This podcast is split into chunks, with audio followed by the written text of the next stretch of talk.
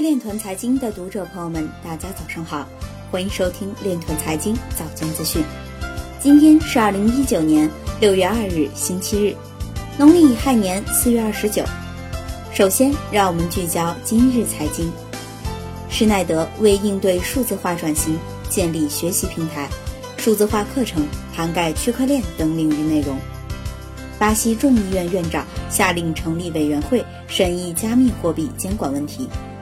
信通院何宝红表示，没有链的币一定是空气币，没有币的链还是区块链。中国人民大学董希淼表示，区块链等金融科技为商业银行服务创新提供了良好条件。有数据显示，庞氏骗局带来的金融活动超过大多数竞争币。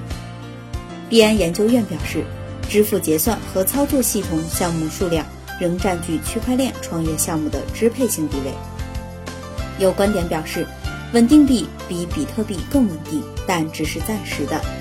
孙宇晨在访 BTT 消息，疑似 BTFS 去中心化存储项目将推迟至六月三日。肖磊表示，从美国霸占全人类科技成果想到了华为与比特币。蚂蚁区块链严英表示，区块链性能的瓶颈在于合约高效执行，而非共识算法。今日财经就到这里，下面我们来聊一聊关于区块链的那些事儿。据新华网报道，在南昌召开的首届中国通航适航审定发展论坛上，中国民航科学技术研究院航空器适航研究所副所长刘薇薇表示，未来无人机适航管理将推行基于运行风险的无人机适航管理模式，利用物联网、大数据和区块链等新技术。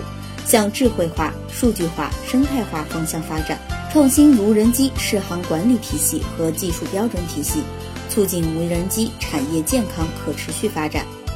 以上就是今天链团财经早间资讯的全部内容，感谢您的关注与支持，祝您生活愉快，我们明天再见。